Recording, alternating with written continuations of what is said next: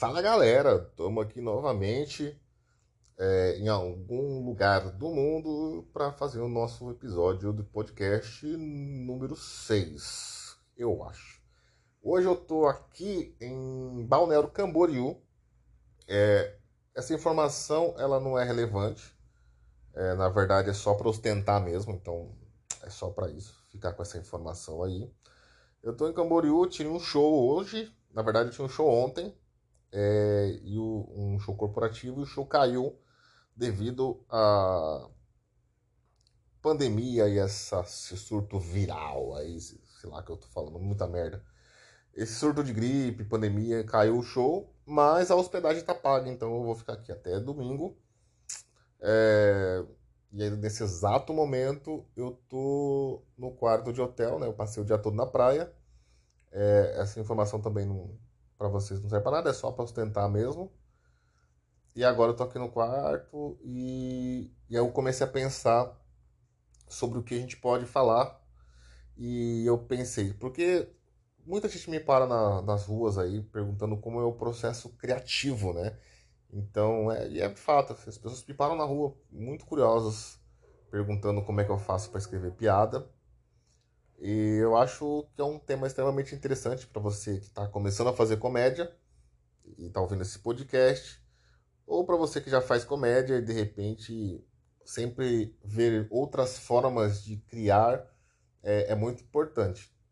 Eu acho muito importante. Eu adoro ouvir podcasts é, de outros comediantes, ou assistir agora, né, que tá no YouTube é, principalmente na parte que eles falam sobre o processo criativo, porque o processo criativo ele, ele é muito próprio é, do comediante. Depois de um tempo, a gente começa a, a escrever da nossa forma, né? Da mesma forma que na, na no, no, palco, aos poucos, a, gente, nosso, a sua personalidade, a nossa persona, né? Que a gente chama ela vai criando moldes, né? A gente vai se moldando e criando uma identidade própria. Né? Quando a gente começa a fazer stand-up, normalmente a gente acaba é, se inspirando muito nas pessoas que a gente assiste muito, né? E aí você acaba imitando muito trejeitos, ou forma de contar piada, enfim, a personalidade das pessoas que acabam nos moldando é, ao longo do tempo. Isso é muito normal, isso é muito comum em qualquer profissão, inclusive principalmente na arte. E quando você vai subindo no palco, né, quanto mais vezes você sobe do palco, você começa a moldar a sua própria persona, né? Você começa a se impor mais e a criar um estilo próprio dentro do palco. Principalmente nos dias de hoje, né, que esse terceiro boom aí da terceiro ou quarto boom é, do stand-up comedy começou a ter uma nova era, que é a era dos nichos de cômicos, né? Onde as pessoas começaram a se identificar mais com os estilos de piada.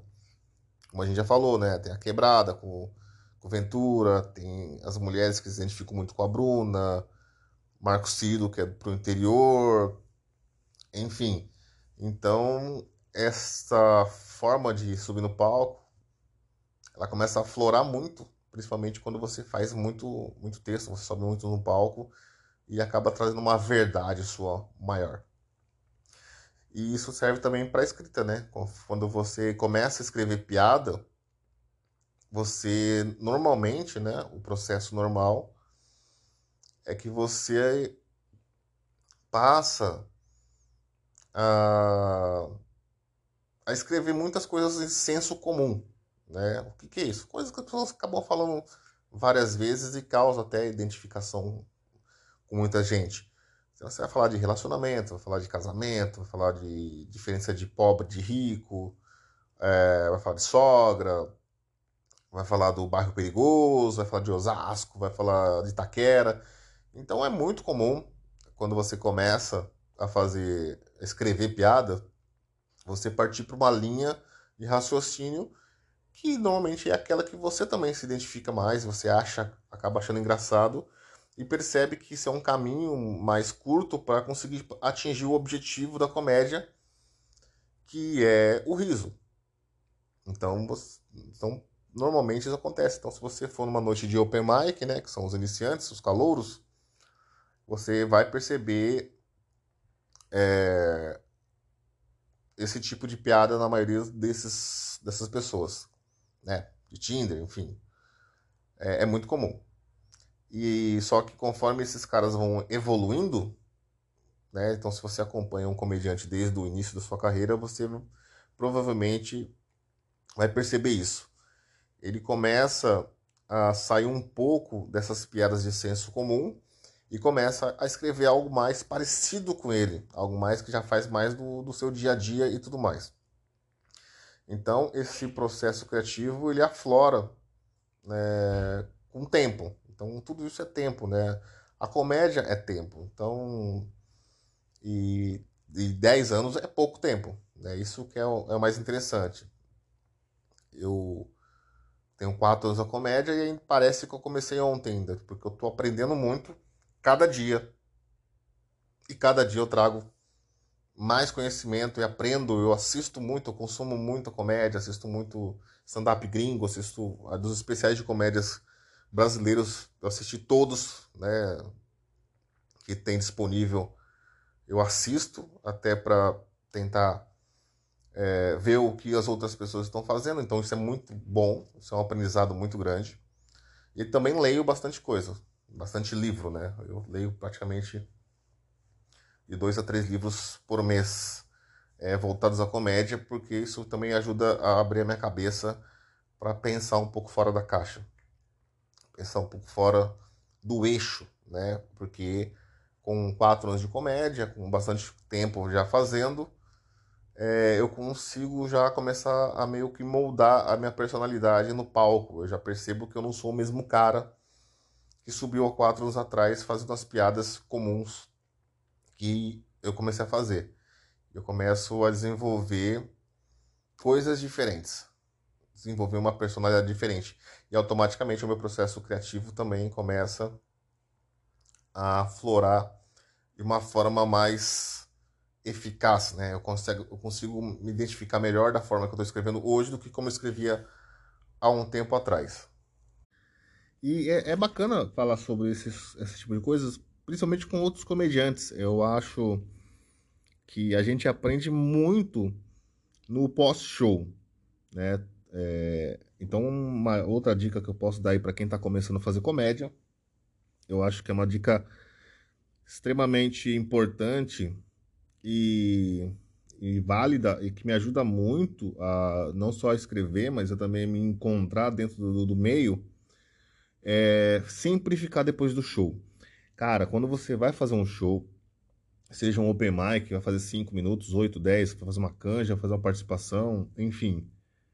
É, cara, é muito rico você ficar no pós-show. Eu adoro o, o, o pós-show, quando, principalmente quando eu viajo para fora, que eu conheço pessoas de outro fora, por exemplo, agora essa turnê no sul que eu tô fazendo, fiz o show é, em Curitiba, vou fazer aqui em Santa Catarina, aí eu volto São José dos Pinhais, semana que vem eu volto fazer Curitiba Comedy. Cara, é, é muito valioso o, o pós-show. Eu adoro, assim, eu amo subir no palco, eu amo fazer, é, tentar fazer as pessoas rirem, e se eu consigo, tipo, pra mim é, é a vitória. É, adoro fazer isso. Mas é, são coisas diferentes. Mas está depois do final, acabou o show, pô, todo mundo foi bem, senta, troca ideia. E aí as pessoas te ajudam com a sua piada, falam, pô, essa piada aqui, talvez se fizesse isso, fizesse aquilo. Então ouvir isso é importante. Você também, claro, dá seu palpite em relação à piada do colega.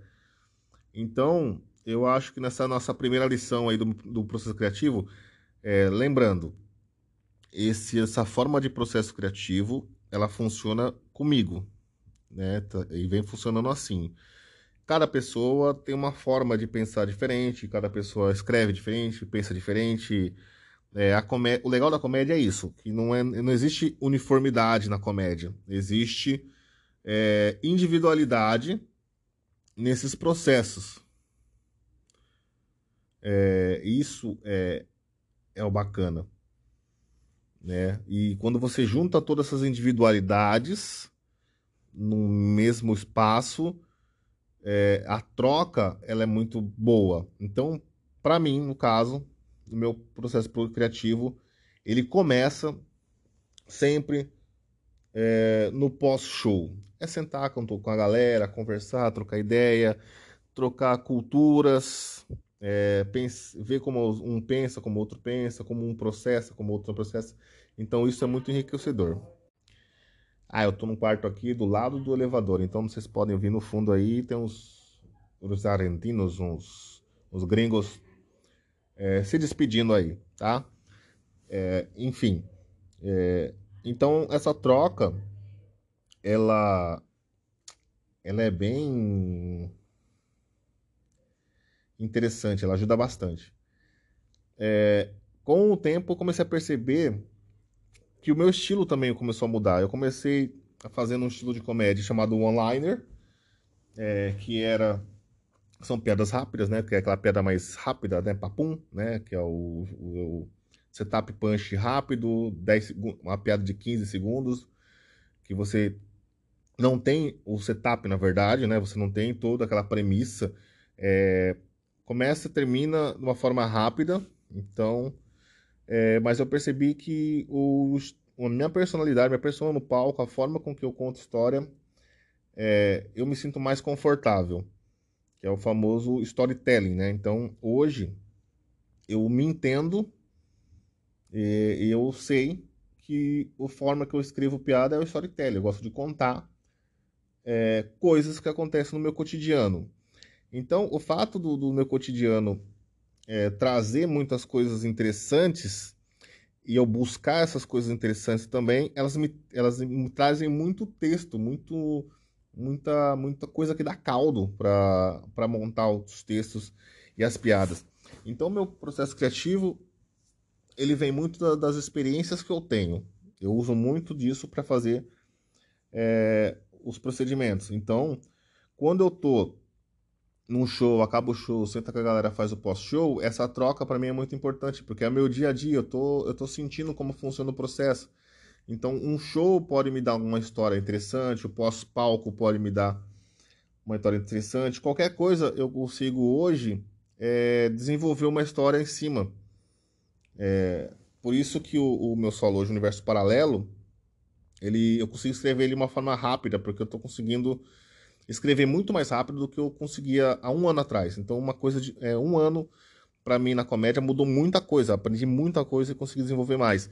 Então, é, eu utilizo muito do meu cotidiano. Eu, então, a forma com que eu escrevo, eu pego hoje um, um, um acontecimento, algo que eu acho interessante no meu dia a dia, e começo a pensar de que forma que aquilo pode ser engraçado.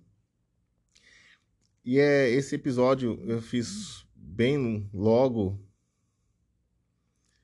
é, depois do episódio que eu fiz a quarta-feira, porque é exatamente sobre isso, né? Então, 2022 é um ano de reviravolta para muita gente e ainda é um ano de preocupação. E, e eu sou um cara muito atrapalhado, assim, muito atrapalhado. Eu, eu faço, só para você ter uma ideia, hoje de manhã eu saí do hotel, eu fui, acordei, fui tomar um café e eu consegui colocar sal no café. E aí eu só percebi na hora que eu tomei o café e eu fiquei com aquela cara de quem perdeu um pênalti, né? Porque eu faço dessas coisas, eu consigo é, me atrapalhar com esse tipo de coisa. Então, é, eu acabo me envolvendo em algumas questões bem interessantes. Isso eu consigo trazer para o palco. É, claro, de uma forma mais leve, mas quando acontece alguma coisa de ruim, eu consigo depois respirar, enfim, beleza, tranquilo. Eu consigo buscar o ouro no lixo. Então, é, base, todo o meu solo ele é baseado em experiências ruins que aconteceram comigo e eu trago para o palco só que de uma forma mais cômica, porque isso ele me traz alívio e é uma terapia, né? Faz com que eu consiga passar por aquilo rindo e percebendo que na verdade aquele problema que eu tive não foi tão problema assim. Então não há nada que não possa é, ser feito de forma positiva dentro do palco. A comédia, ela traz essas possibilidades de você conseguir tirar das coisas ruins coisas boas. Sobre isso que a gente está falando. O que eu estou falando agora? Copo meio cheio, copo meio vazio. Eu sempre busco o copo meio cheio das coisas.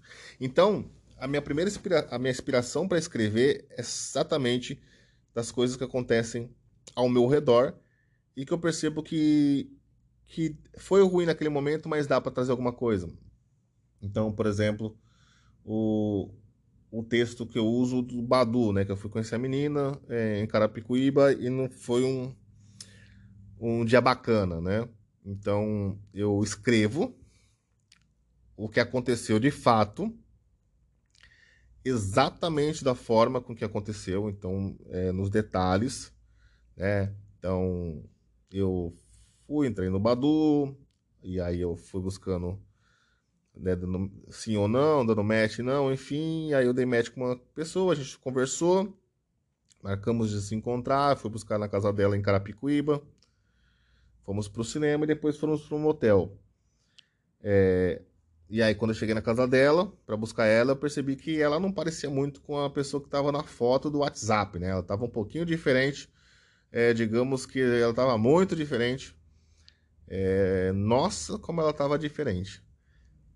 E, mas tudo bem, a pessoa puta, a pessoa legal pra caramba. Independente disso, a gente saiu, foi pro, pro cinema. E ela era muito gente boa e tudo mais. E, e a gente acabou ficando, né? Indo pro motel. É, e aí ela acabou fumando um, um, uma maconha no motel. É, a história em si, ela não é tão engraçada. É uma história que pode acontecer com qualquer pessoa. É, e acontece várias vezes, né? Não sei até que ponto, mas acontece. Então você vai encontrar com a menina, depois você vai pro motel, acaba acontecendo. É, e aí depois com a história escrita da forma com que ela foi feita, eu começo a buscar nos pontos aonde cabe uma piada, aonde o ponto que eu consigo transformar em, em alívio cômico ali. Pô, marcamos, pô, entrei no Badu, porra, Badu já não é o melhor aplicativo, né? Tem o Tinder, que tem o Rap, o Badu já é o, a série D dos aplicativos de relacionamento, né? Já é um local onde a proporção é, de homicidas é, é, muito maior, muito elevada, né? Já é um local ali muito perigoso, diria assim. Então, pô, já dá para buscar ali referências e brincar com o aplicativo. Pô, chegando lá, a gente trocou ideia, fui buscar a menina numa cidade que eu não conheço, Carapicuíba. Então dá para trabalhar é, que pode ser engraçado no processo de eu não conhecer uma cidade e chegar nessa cidade é, desconhecida e até então tem uma fama é, não tão positiva assim. Aonde eu posso buscar a piada nesse momento, né? Qual é o limite que eu posso utilizar? Então começa a escrever piadas ou alívios cômicos é, ou reviravoltas dentro do texto já escrito. Então eu escrevo o texto da forma com que ele é de fato projetado. É, e aí eu vou buscando os meios cômicos dentro do processo e transformando isso em piada. Isso é, é a forma com que a, esse é o meu processo criativo é, que eu busco para escrever as piadas. A escrita é dessa forma, tá? Então, por exemplo, outros exemplos que eu posso utilizar. Eu eu fui sair com uma menina e a gente tava num, num shopping, enfim, saiu, se divertiu pra caramba, passou o dia, enfim, e aconteceu um, um, uma coincidência muito grande, assim, que quando a gente foi pedir o Uber, era um Logan, logo, um Logan. Porra, travou a minha língua aqui. É, é porque é Renault, travou igual o Renault trava. É, era um Logan branco. E a, o começo da placa, eu não lembro, era de OMC, QMC, alguma coisa assim. Que era o nosso carro, né? E aí quando a gente entrou no carro, o cara perguntou um, se era uma pessoa que não era nenhum, nem eu nem ela. E a gente achou estranho. Quando a gente olhou para trás, o nosso carro tinha chegado, que também era um logo branco e também tinha as mesmas iniciais da placa. É muita coincidência. E foi muito engraçado, porque quando eu saí com a, com a menina, saímos do carro, trocamos o carro, né? E a gente foi, mas a gente foi rindo muito e brincando muito com a situação. Pra gente foi engraçado se eu contasse isso no palco. Provavelmente é, as pessoas não, não iriam rir tanto.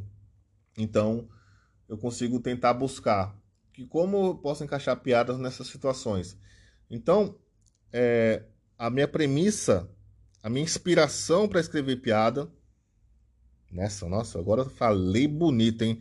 Meu Deus do céu, quem ouvir esse podcast, nesse momento, provavelmente vai falar: nossa, esse cara deve ser um cara pica da comédia. Esse cara deve ter feito dois especiais Netflix, um da Amazon e o último saiu agora no Globoplay. Esse cara deve ter 10 horas de texto, tudo no YouTube. E provavelmente você não vai ver nada disso porque não tem nada a ver com isso. Ai, caramba. Internet é muito legal porque a gente pode ser o que a gente quiser dentro da internet. Gosto desse podcast porque eu posso achar que eu realmente sou bom e realmente eu sou um escritor maravilhoso, o que não é verdade. Vocês vão, quem me acompanha no podcast, entra no meu Instagram, vocês vão ver que não tem nada a ver, mas eu tenho bastante coisa para contar sobre. Então é isso, minhas inspirações para escrever é, as minhas piadas é de fato tudo o que acontece ao meu redor. Então, é, tudo que eu, que, que eu passo, eu acabo levando para o palco. Isso é muito legal. Isso, claro, de novo aflorou com o tempo. Quando eu comecei a escrever, eu travava muito, porque eu, eu também não, não sabia basicamente aonde eu queria ir com a comédia. Tipo, qual que é o direcionamento que eu queria tomar? Eu quero falar sobre o quê? Quero falar sobre putaria, quero falar sobre escola, quero falar sobre relacionamento, o que, que eu quero falar? Então isso acontece muito, principalmente com quem está começando. A gente não tem um direcionamento, a gente não sabe basicamente a para quem a gente vai falar, qual é o nosso público. E automaticamente, quando você vai escrever e você não sabe quem é o seu público, você acaba escrevendo algo muito genérico, porque assim você vai conseguir atingir é, pelo menos a maioria das pessoas até você conseguir ganhar consistência dentro do seu texto, né? E por isso que às vezes é, o cara que está começando, que tenta já direcionar, ele já tenta revolucionar na cabeça dele, pelo menos, a, a, a comédia com um texto totalmente diferente. É, ele acaba ficando muito mais difícil ele conseguir atingir as pessoas. Porque quando você sai muito da caixa e as pessoas não te conhecem, você tem, você acaba é, nichando o, o seu território, né? Você acaba nichando sua comédia. E como você não é um cara conhecido, como você não atinge tantas pessoas assim, automaticamente você também acaba é, excluindo muita gente de, de, de, acompanhar o seu raciocínio. E aí você acaba não evoluindo tanto assim. Por isso que é, é importante você tentar é, caminhar sobre é, todos os estilos e todas as pessoas que estão à sua volta até você conseguir ganhar consistência ganhar palco, ganhar embocadura, ganhar persona, e aí você migrar de fato para o que te deixa confortável no palco. É, é, é, meio complicado. Eu. Tem muita gente que não fala isso, mas é, é a minha forma de pensar. É, parece que eu estou me prostituindo, né, de uma forma, de uma certa forma, é, para tentar agradar todo mundo e, e depois chegar a um, a, um, a um consenso, mas eu acredito que seja eu posso estar falando a maior besteira do mundo, assim, e eu quero que entendam que é a minha opinião, né? Então, se todos vocês, meus 11 seguidores que estão assistindo agora, é, vão entender que é de fato, né? É a forma que eu penso. Então, principalmente na comédia, na arte, você tem que é, buscar a, com que as pessoas te entendam primeiro, saibam quem você é, se deixa, se permita com que as pessoas cheguem em você. É, essa é uma forma de pensar. Então, automaticamente, a gente vai acabar escrevendo textos e, e, trabalhando textos de senso comum que você consegue atingir a maioria das pessoas e elas vão se identificar com vocês conforme você vai escrevendo e desenvolvendo. Então, você abre o seu leque de, de possibilidades para que mais pessoas possam ver o seu trabalho, mais pessoas possam ver a sua personalidade, a sua presença de palco e tudo mais.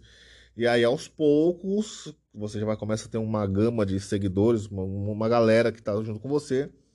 Você começa a nichar o, o seu espaço e falar: não, deixa eu falar com essa, com essa parte das pessoas, porque eu acho que é aqui que eu me identifico. E aí você consegue buscar é, e nichar o seu, o seu texto, tá? Eu, eu, eu, vi, eu vi muito isso em muitos artistas, né? Então, por exemplo, o, se a gente usar exemplos, você pega o Léo Lins, por exemplo, e o Di Lopes, que hoje são referências no humor ácido, no, né, no humor negro, é, eles não começaram a, a trabalhar com esse estilo de humor de cara. Se vocês pe só pegarem os primeiros especiais deles, só pegar as primeiras apresentações, é, os textos, primeiros textos nos YouTubes, vocês vão ver que eles trabalham textos genéricos é, de ordem que várias pessoas acabam se identificando com eles, né? E, e aí eles conseguem trazer o trabalho. Inclusive o Léo Lins, ele não saía da televisão porque os textos que ele trabalhava era de ordem mais comum. Então ele conseguia atingir uma gama de pessoas com muito mais facilidade, porque ele é muito bom, é um cara que escreve muito, escreve pra caramba. Só para você ter uma ideia, todo humorista que se preze precisa ler o, o livro do Léo Lins de como escrever piada. Todo, todo mundo tem que ler aquele livro. É extremamente. É uma bíblia para o pro, pro humorista brasileiro esse livro. Então, e aí, fora sem contar, o cara é muito bom no palco, o cara tem, tem personalidade. E aí você consegue identificar e ver o quanto ele é bom, ele consegue mostrar o trabalho dele. E aí, aos poucos, tanto ele quanto o Di, é, você percebe que conforme eles já começaram a ter uma, uma, uma evolução e uma gama de seguidores muito grandes, eles percebem que eles conseguem viver daquilo e ter uma base extremamente forte, eles começam a, a mudar o seu estilo, na verdade, e começar a entrar no estilo que eles de fato mais gostam e mais se sentem confortáveis. Não é que eles nunca fizeram humor negro. Não, sim, fazia, fazia. Mas ele era muito mais velado atrás das piadas é, de ordem que todo mundo se identificava. Mas com certeza, se você olhar os textos lá, você vai ver lá o humor negro é, pincelado nos meios dos textos de ordem comum, de senso comum. Depois eles acabam, acabam indo para o humor ácido, humor negro, que é o que se sentem mais confortável e que provavelmente eles amam fazer isso de uma forma. E é muito mais natural, você percebe que eles estão muito mais à vontade no palco e estão muito mais felizes. É, é nítido isso, né? Se você assistir, é nítido. O Ventura também, o Ventura ele não começou hoje com o Pouso da Quebrada, trazendo a humor para a classe é, C e D. Não, não foi assim. Ele, ele fez a mesma coisa, passou por, pelos processos e aí ele começou a se moldar. Ele falou: Porra, acho que dá para fazer agora. Que eu já tô com uma gama de, de, de, seguidores aqui, eu já tenho uma galera que me segue e que sabe exatamente o que eu tô fazendo. Eu já consigo ser mais eu, né? Eu consigo falar com a minha galera, falar com o pessoal da quebrada. E aí é o sucesso que é hoje. Hoje o, o Thiago Ventura, ele é o, um ícone, né? Hoje ele é o maior comediante stand-up na atualidade. Eu acho então, o Thiago Ventura, ele ele é isso, ele não começou falando sobre quebrada, falando sobre as coisas, ele começou a fazer as piadas que ele, que ele acreditava viralizou e quando ele entendeu, ele pegou e falou assim: Cara, eu já tenho a galera, eu posso ser eu no palco. Eu posso subir lá e, e mostrar o que eu sou de fato. E aí foi essa explosão do que é e se tornando hoje um dos maiores, se não o maior comediante stand-up da atualidade e que mudou a forma de se fazer stand-up no Brasil, tá? Então é mais ou menos isso. Então, acho que esse processo criativo ele, ele é muito importante. É você deixar se, se deixar evoluir e não fechar portas antes, de, antes disso. Então eu vejo uma galera hoje que. Cara, o cara já quer começar fazendo um humor negro, assim, tipo, pesado, sabe? Tipo. É, tem uma galera já começando a fazer humor ácido e subindo no palco e não tendo noção do que tá fazendo. Tipo, uma galera que já quer ser o novo Léo Lins. É, e a galera às vezes nem estudou o suficiente, não entende o processo, não, não entende, não sabe a diferença é, que para mim é clara sobre o que é humor negro e o que é ofensa. Então o cara sobe no palco achando que é o novo Léo Lins. Só que ele não sabe onde ele tá, ele não entende, ele não estudou o suficiente para isso. Então isso atrapalha muita gente. Então é, eu sei que você quer ser natural, eu sei que você quer ser é, original, né? Não quer ser só mais um. Mas entenda que para você ser original, você precisa ser primeiro ser aceito antes de mais nada. Voltando. É, desculpa, eu fui tomar uma água que estava seco aqui. É, então é isso. É, é, importante ser aceito primeiro, entrar na cena, ter um respeito, sabe? Mostrar que de fato você é um comediante. Você estudou para estar tá ali. Você sabe o lugar que você está. É, então não é que as pessoas é, rejeitam o humor ácido ou não gostam de humor ácido. Não é isso. A questão é que, de novo, citando Léo Lins, o limite do humor não está no que está se falando, mas aonde está se falando. Então tem uns caras que querem fazer humor ácido é, numa pizzaria, um show numa pizzaria que tem lá pai, mãe, filho, criança, esposa, todo mundo comendo ali de boa, assistindo um, quer assistir um humor mais leve, que é o lugar para isso, a não ser que você seja um cara muito famoso e todo mundo pagou para ver você, mas não para uma noite de open mic, onde ninguém te viu e às vezes o cara nem sabia que você vai estar tá lá. Nem sabia que ia ter um show de stand-up. Se soubesse, provavelmente o cara não iria. Aí você tá nessa situação, olha o lugar.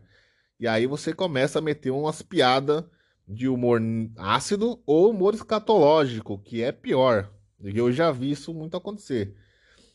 E aí o cara vai mal, vai péssimo, né? Todo mundo se dá bem, o cara vai mal.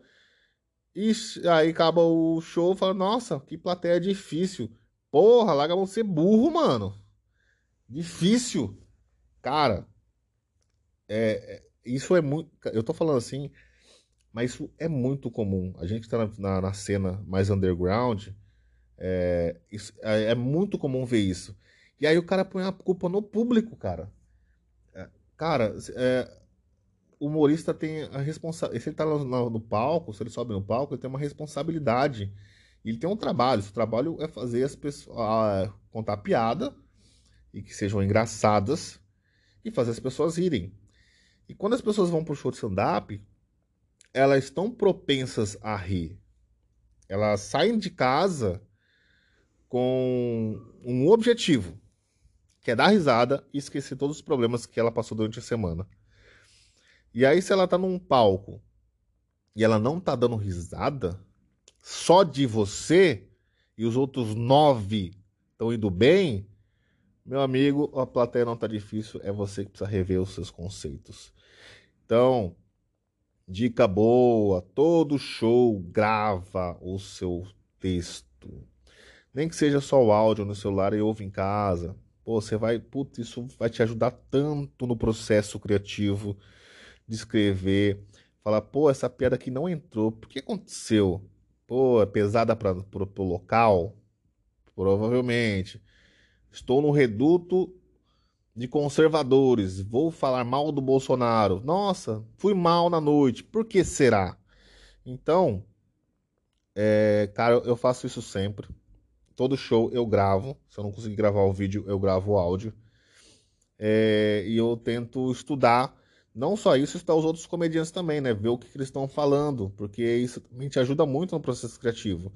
É importante, de novo, você percorrer por vários vertentes. Tô dizendo que você tem que ser um tipo um Seinfeld, né? Você tem que ser generalista, falar sobre tudo e sobre qualquer coisa. Não tô falando isso. Eu tô falando que você tem que ser inteligente o suficiente para ler a plateia e saber que, por exemplo, o seu humor negro não vai funcionar. Então você precisa ter um humor mais é, leve, não precisa ser um humor ácido, é, agressivo, né? Você pode fazer um humor ácido um pouco mais leve, um, pouco mais de observação. Né? Então é importante você, de novo, quer fazer um, o seu humor ácido, é, tenta buscar aceitação antes e saber que, por exemplo, numa, nesse lugar não vai funcionar. Então, o que você faz? Você fala, galera, realmente acho que não vai funcionar aqui. É, será que eu posso fazer o show em outro lugar? Não sei. Às vezes isso é um pouco inteligente da sua parte, né? Não é só subir no palco e, e vomitar o que você tem para dizer. É saber aonde você está. Novamente, é o que eu penso tá? Pode ser que você pense diferente, pode ser que você ache que eu esteja falando um monte de groselha e provavelmente eu esteja mesmo, até porque essa é a minha função. É, mas para mim tá dando certo, nossa, tá dando certo. Então você é um, é um pica das galáxias. é, então acho que não tá dando tão certo assim, né? É, mas para mim funciona, é, sabe, nos no meus objetivos, no que eu quero. Acho que está funcionando legal. Então é, é, interessante fazer isso. Então perceba, ficar no pós-shows é legal porque você conversa com os outros humoristas, percebe um pouco sobre a cena. Às vezes, se você está fora da sua cidade, a cultura é diferente. Quem faz humor no interior é diferente de quem faz humor na capital de São Paulo. Quem vai para o interior é diferente. É, eu tô agora, eu fiz show em em Santa Catarina, em, Santa, em Curitiba, o pessoal é um pouco mais frio, então, pô, então talvez eu gosto mais de putaria, um pessoal que não tá no bar gosta mais de putaria, então, porra, então acho que se eu tiver um texto de putaria ajuda bastante. É, em Santa Catarina é um povo mais receptivo, né? Então, pô, no Londrina, que eu fui fazer um povo extremamente é, amável, receptivo pra caramba, então eu posso abusar um pouquinho, eu posso forçar um pouquinho mais. Então, esse pós-show te ajuda muito a entender a cultura local e automaticamente você se preparar para fazer esses shows. Ouvir os seus textos pós, depois que você gravou, para saber que piada que está entrando, que piada não está funcionando e por que, que ela não está entrando. Se ela não entrou porque de repente na, a cultura local não aceita. Se ela não está entrando porque você pesou um pouco a mão e às vezes ali não é o local. Então, é, é, isso te ajuda muito para escrever as piadas. O processo criativo te ajuda bastante a fazer isso, né? É, e aí você percebe que eu estou focando muito. É o, é, é, a, é o vício do professor, né? É falar, cara, estuda, velho. Você tem que estudar bastante. Quanto mais você estudar, melhor você fica, mais embasamento você tem para falar sobre aquele assunto e automaticamente você consegue desenvolver mais sobre aquele assunto. Então, quanto mais você assistir sobre o que você está fazendo, quanto mais você lê, né? A, o brasileiro não tem o costume de ler e a maioria dos comediantes também não tem, né? É, isso pra gente é primordial, cara. A gente escreve. Então, querendo ou não, a gente acaba sendo escritor e para escrever bem você tem que ler bem. Então, leia livros, percebam como as, os autores também pontuam a escrita, isso vai te ajudar bastante, né? E, de novo, não estou dizendo para você é, não fazer a sua verdade. Não estou dizendo isso. Não estou dizendo, ah, eu quero fazer humor escatológico. Beleza. Se você já quer começar com essa porrada, cara, tranquilo. Tipo, ok, bacana, corajoso. É, então saiba os locais que você pode fazer que você sabe que as pessoas aceitam mais esse tipo de humor. Isso é ser inteligente, tá? Não vai numa pizzaria que a galera tá comendo meter um humor escatológico. Cara, você vai ser repulsivo para você e em alguns em determinados locais pode fuder com a noite, né?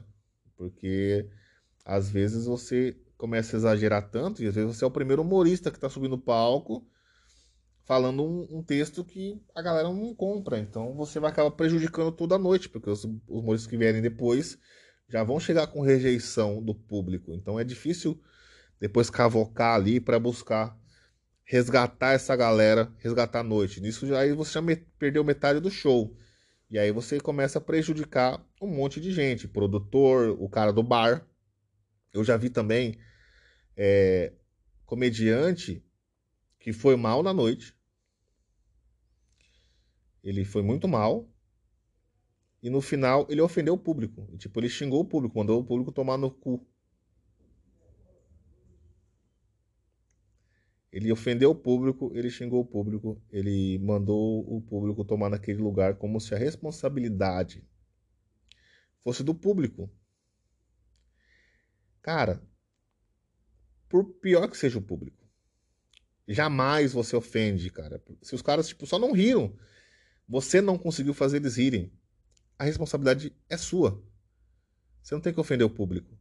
Porque quando você ofende o público, você além de perder essa galera, que de repente poderiam ser os futuros seguidores, você perde o público para os outros humoristas, porque você acaba prejudicando a noite. Então os outros humoristas depois têm que cavocar lá embaixo para buscar esse público de volta e às vezes não consegue. Você prejudica o produtor da noite, porque ele vai ficar com uma imagem muito ruim. E você prejudica o dono do bar, que abriu espaço para o produtor produzir um show de stand-up e no final aquele público que está lá tomando uma cervejinha não volta mais no bar. Então, o, a função do stand-up naquele dia que foi trazer público para o bar fez o, o trabalho inverso, expulsou quem estava ali e provavelmente quando você é mal atendido em um local, você vai falar mal, que seja em redes sociais, que seja no pro bar, que seja para os amigos. Notícia ruim sempre espalha mais do que notícia boa né? Então, entenda a sua função como, como, como comediante e tente buscar o riso. Essa é a nossa função. Tá? Foi um, basicamente um desabafo de coisas que aconteceram comigo nas produções que eu fiz. E depois eu tive que ir lá pedir perdão pro dono do bar lá e dizer que isso foi um equívoco que nunca mais vai acontecer. E hoje eu não faço mais show naquele bar exatamente por isso. Né? Enfim, é... Cara, voltando, né? Nossa, 40 minutos, cara. Você fala demais, cara. Esse é o mal de professor. Começa a falar, não para. E muito obrigado a vocês, os 11 que já estavam. É, obrigado, Janaína, ter ficado até aí. E os outros 10 que estão até aí, até agora. É, significa que ou vocês estão sem tempo, ou vocês estão gostando muito. Isso é bacana. Se estiver gostando muito, valeu. É, então é isso, um processo criativo para escrever piada. É, no meu caso, o que funciona muito é, é observar muito o, o que está acontecendo é, na cena de stand-up, estar com as pessoas, conversar, porque isso te ajuda muito no processo criativo. É, e no meu caso, além de conhecer as culturas diferentes para poder circular entre elas, é, buscar dentro das coisas que acontecem de ruim comigo, a, a parte cômica, né? Então, é, escrever, liter, no meu caso, eu escrevo literalmente o que aconteceu, e aí a cada linha de escrita, né, a cada frase, a cada ponto, a cada ação, buscar o ato cômico, né? Ou seja, buscar a inversão cômica, é, aonde eu posso achar graça naquilo. E automaticamente, depois de tudo isso, subir no palco, contar aquele texto, gravar aquele texto, seja vídeo ou seja o áudio no seu celular, é, ir para casa assistir o show e aí analisar, pô, essa piada aqui não funcionou. Por que, que ela não funcionou? Porque ela é ruim ou porque o local não é propício? E aí você faz, você conserta as piadas e aí é legal porque quando você refaz esse processo, você assiste o, o, o, o seu show e você começa a comparar com o texto que você já escreveu, você consegue achar outras piadas. E aí, de novo, o pós-palco é interessante, cara, porque o pós-palco, eh, as outras pessoas que assistem o show, show, os comediantes, podem te dar feedback positivo e falar, putz, eu não tinha pensado nisso. E aí você vai lá e acrescenta. Acrescentou, refez, sobe no palco de novo, grava, ouve e vai fazendo. E aí você vai fazendo. Quanto mais você sobe no palco no, com aquele texto, melhor ele vai ficar e melhor você vai conseguir escrever. E automaticamente, e quanto mais você sobe no palco, quanto mais show você fazer, você consegue desenvolver melhor a sua escrita. De, de novo, leia livros. Tem muita coisa legal. Eu comprei um livro uh, faz um tempinho, mas eu tô lendo agora. Como na, na viagem, eu aproveitei para ler por completo, que se chama. que é do Jerry Seinfeld, que é o Será que Isso Presta? Que é o último livro que ele escreveu. Cara, é maravilhoso. Quem quiser depois me chama no, no Insta lá e eu mando a foto do livro para vocês pesquisarem. Ele é muito bom, é, ver a forma com que o Seinfeld pensa e escreve, né? Tá, a escrita tá ali, tá, facilita muito a coisa. É, é muito legal. Esse livro e o livro do Giovanni Nunes, né, dos melhores do mundo, sobre é, do Brasil, a história do Brasil é, contada também. Eu mando a foto para vocês que aí é um livro diferente, não é um livro de stand-up, é um livro de comédia, mas é um, uma escrita de comédia que também usa muitos gatilhos de stand-up aí. Ajuda bastante. E assistir, cara, assiste também.